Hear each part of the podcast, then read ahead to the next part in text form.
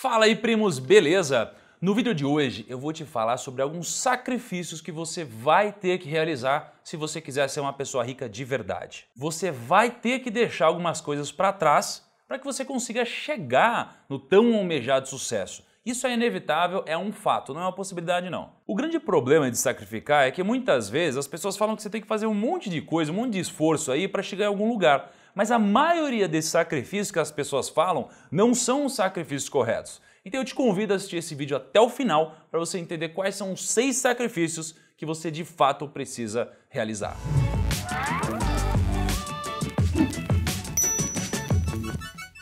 Primo, se você ainda não conhecia aqui o canal, não deixa de se inscrever, porque isso daí é muito importante, é um grande termômetro para entender se esse tipo de conteúdo é legal, é importante para você, tá bom? Então, vamos lá. As pessoas ficam falando por aí sobre falsos sacrifícios, mas eu levantei seis sacrifícios reais para você. Então vamos começar com o primeiro. O primeiro ponto é sacrificar o conforto presente pelo conforto no futuro. Então, inevitavelmente, você tem sempre uma decisão para tomar. Você pode usufruir de alguma coisa hoje ou você pode usufruir de alguma coisa melhor no futuro. Se você está no ponto A, mas você quer chegar no ponto B, você vai construir o seu caminho para chegar até lá. Para você conseguir sair desse ponto e chegar no outro, você vai precisar se sacrificar. Então, por exemplo, você hoje está aí sentado no sofá. Você vai abrir mão do conforto, né, do pseudo conforto de ficar aí sentadão, para daqui a dois anos você viajar e conhecer o Caribe. É mais ou menos disso que eu estou falando. Você vai sacrificar comprar um Onix, por exemplo, né, um carro é, relativamente popular, para daqui a 20 anos você comprar uma Mercedes. E já que a gente está falando de carro, é importante a gente entender que comprar um carro muitas vezes é um passivo.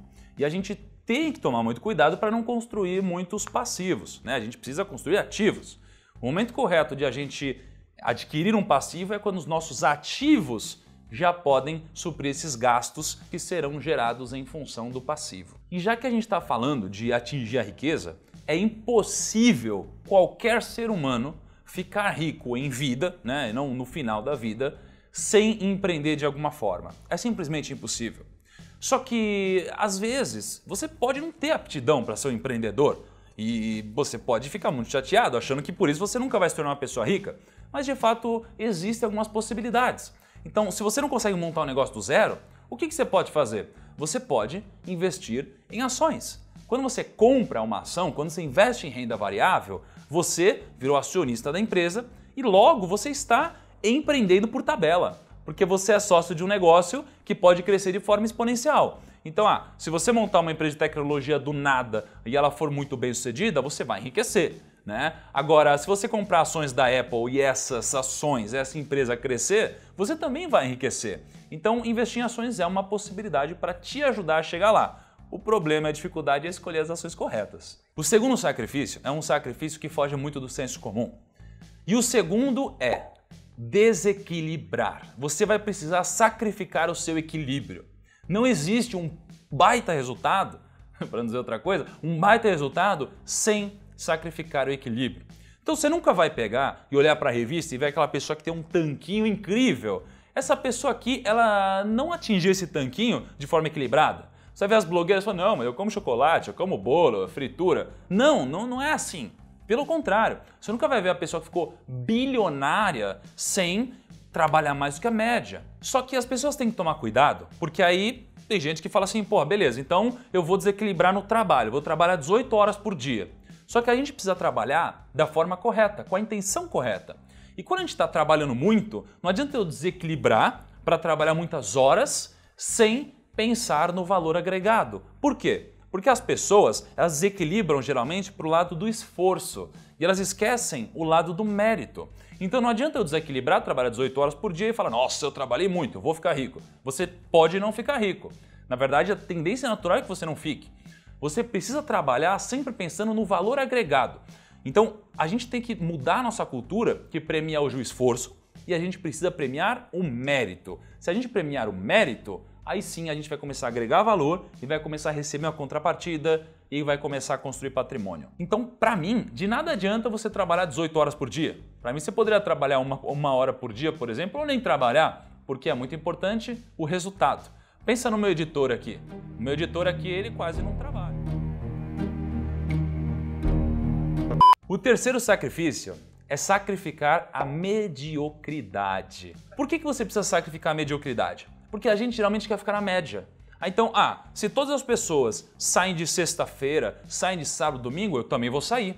Por quê? Porque se eu ficar trabalhando numa sexta de noite ou de madrugada, as pessoas vão falar que eu tô louco. Se eu ficar focando num projeto que eu acho legal aqui em um horário que todo mundo tá saindo, as pessoas vão me chamar de louco.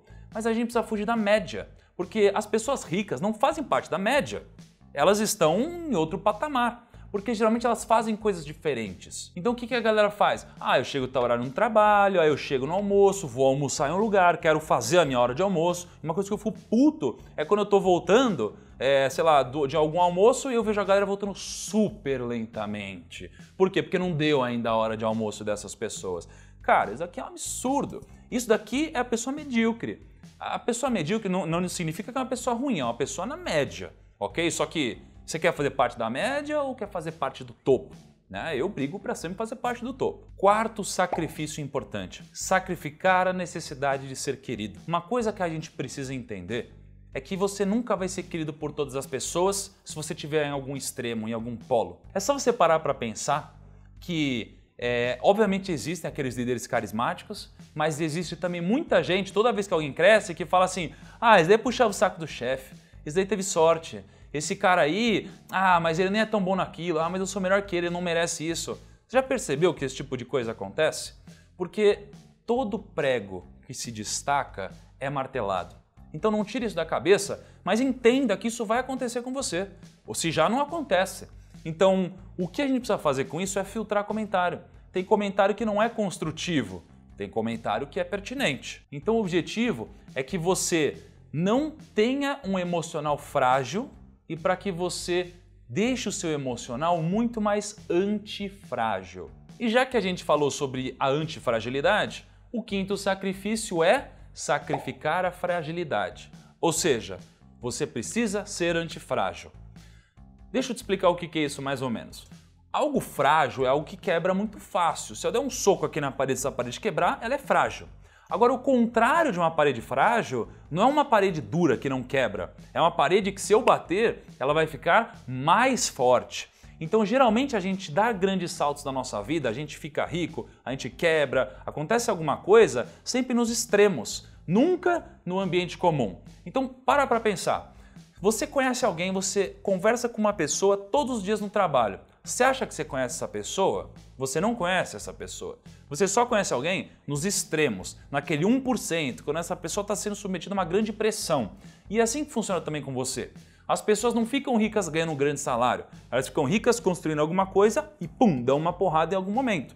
Então, tente ser mais antifrágil, para que quando você identifique alguma crise, você se fortaleça com isso. Pensa no setor de aviação. A cada avião que cai, o setor fica mais seguro, porque eles aprendem com os erros. Então aprenda com seus erros e se torne uma pessoa mais antifrágil. E o sexto e último sacrifício é sacrificar o perfeccionismo. Então, aquelas pessoas que querem ser muito perfeitinhas, sabe, que querem acertar em tudo, querem planejar, não querem ter um erro, essas pessoas não costumam dar certo, porque o perfeccionismo joga contra você.